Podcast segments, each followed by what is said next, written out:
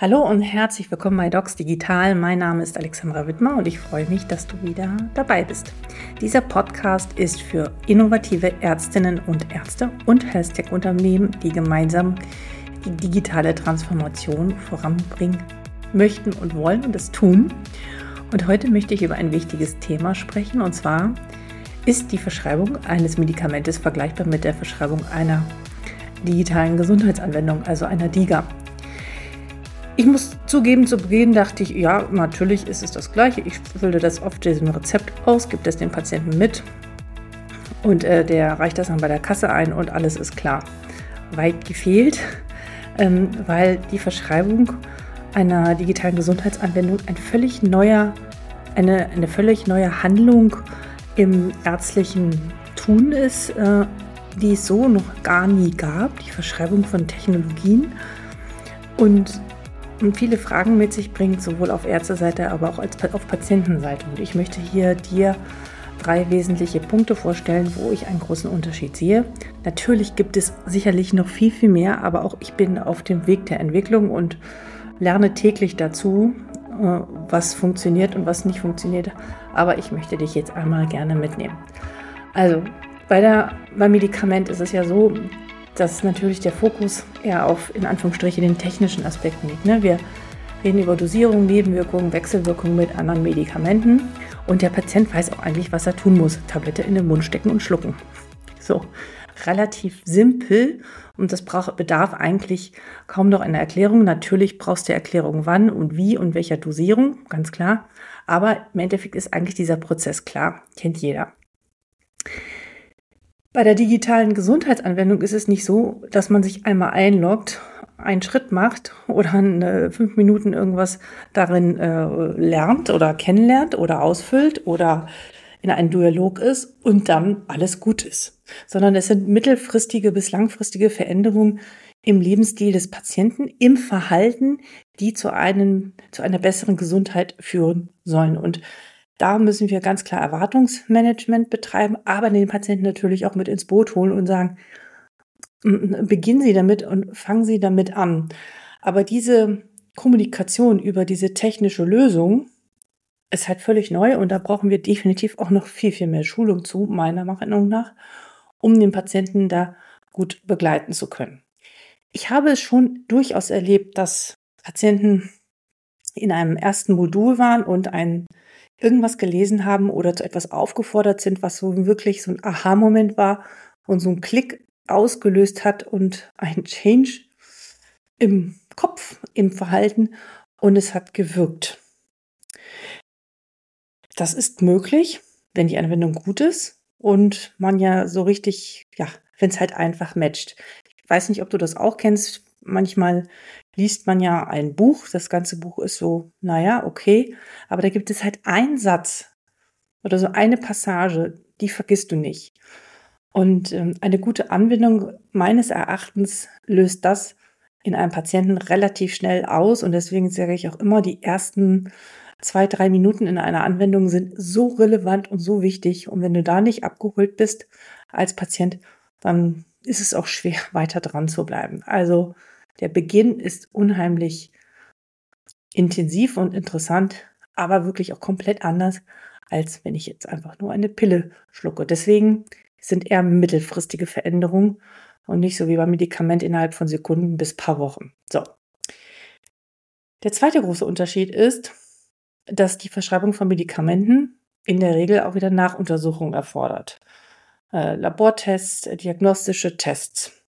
Das heißt, die Patienten müssen kommen, wir nehmen Spiegel ab äh, und äh, wir, wir gehen mit ihnen ins Gespräch.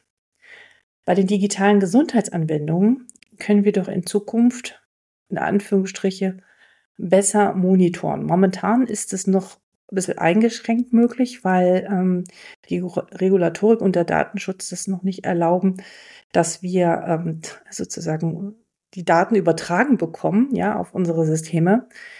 Aber ich hoffe oder ich bin mir sicher, dass da in Zukunft auch noch viel passieren wird, dass das möglich ist, weil es bringt ja alles nichts, wenn ich als Medizinerin und Mediziner nicht weiß, ja, was macht denn der Patient eigentlich? Also wir müssen diese erhobenen Fragebögendaten ähm, die Entwicklung in der Anwendung, die der Patient dort macht, davon brauchen wir brauchen ein Feedback, um den Nutzen zu sehen. Und wenn wir kein Feedback bekommen, dann haben wir auch keine Lust mehr, das zu verschreiben.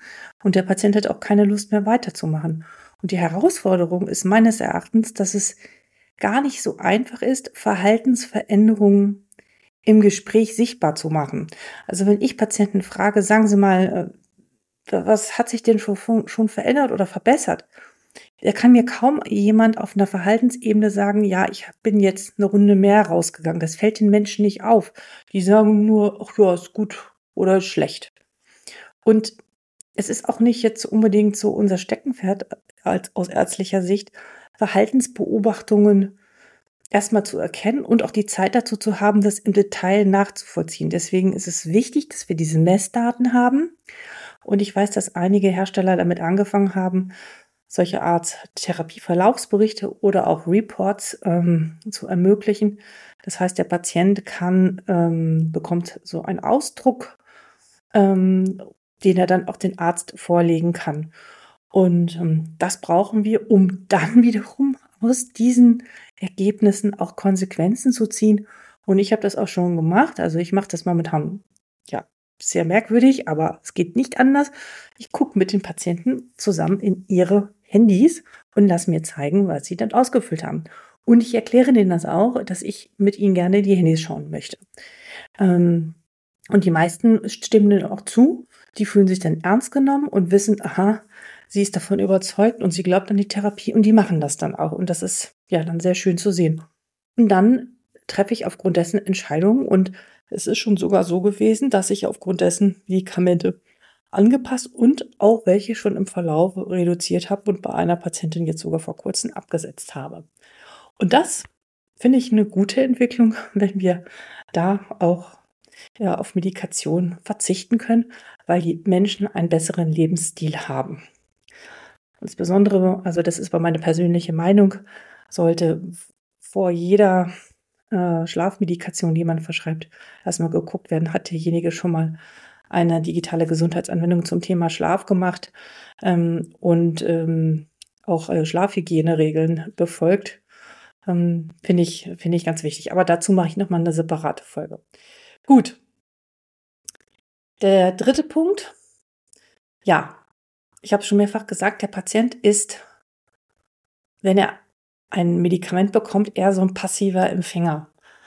Also ich erinnere mich noch an Zeiten, äh, vor so über 20 Jahre ist das her, wenn ich mich daran erinnere, wie wir da Simvastatin und so weiter verschrieben haben, wie Bonbons, würde ich mal so rückblickend sagen.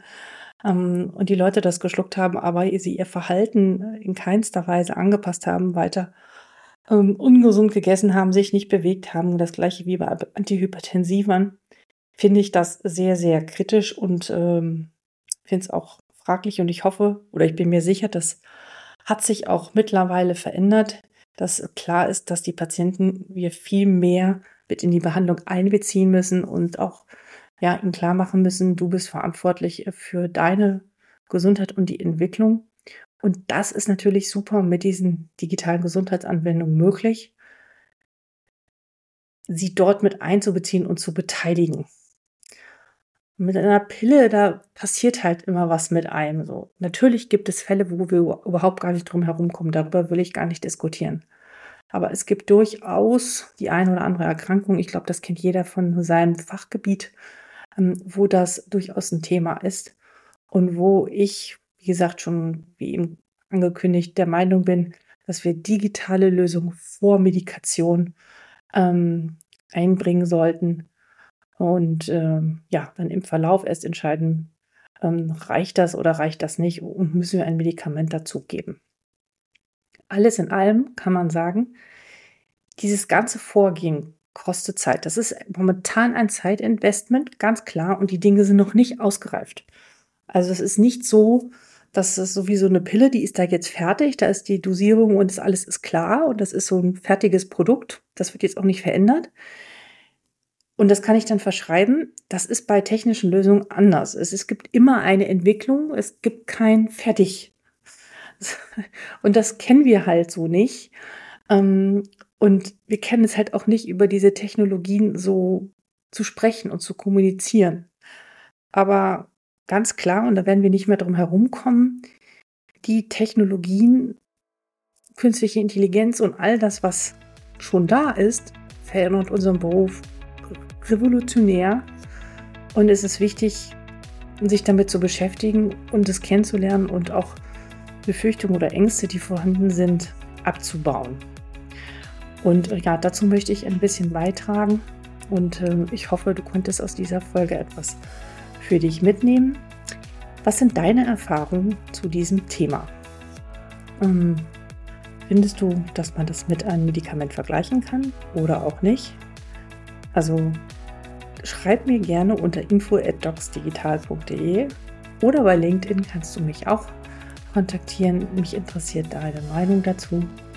Und ja, darüber würde ich mich wirklich sehr, sehr freuen. In diesem Sinne wünsche ich dir noch einen wunderbaren Tag und wir hören uns bald. Alexandra.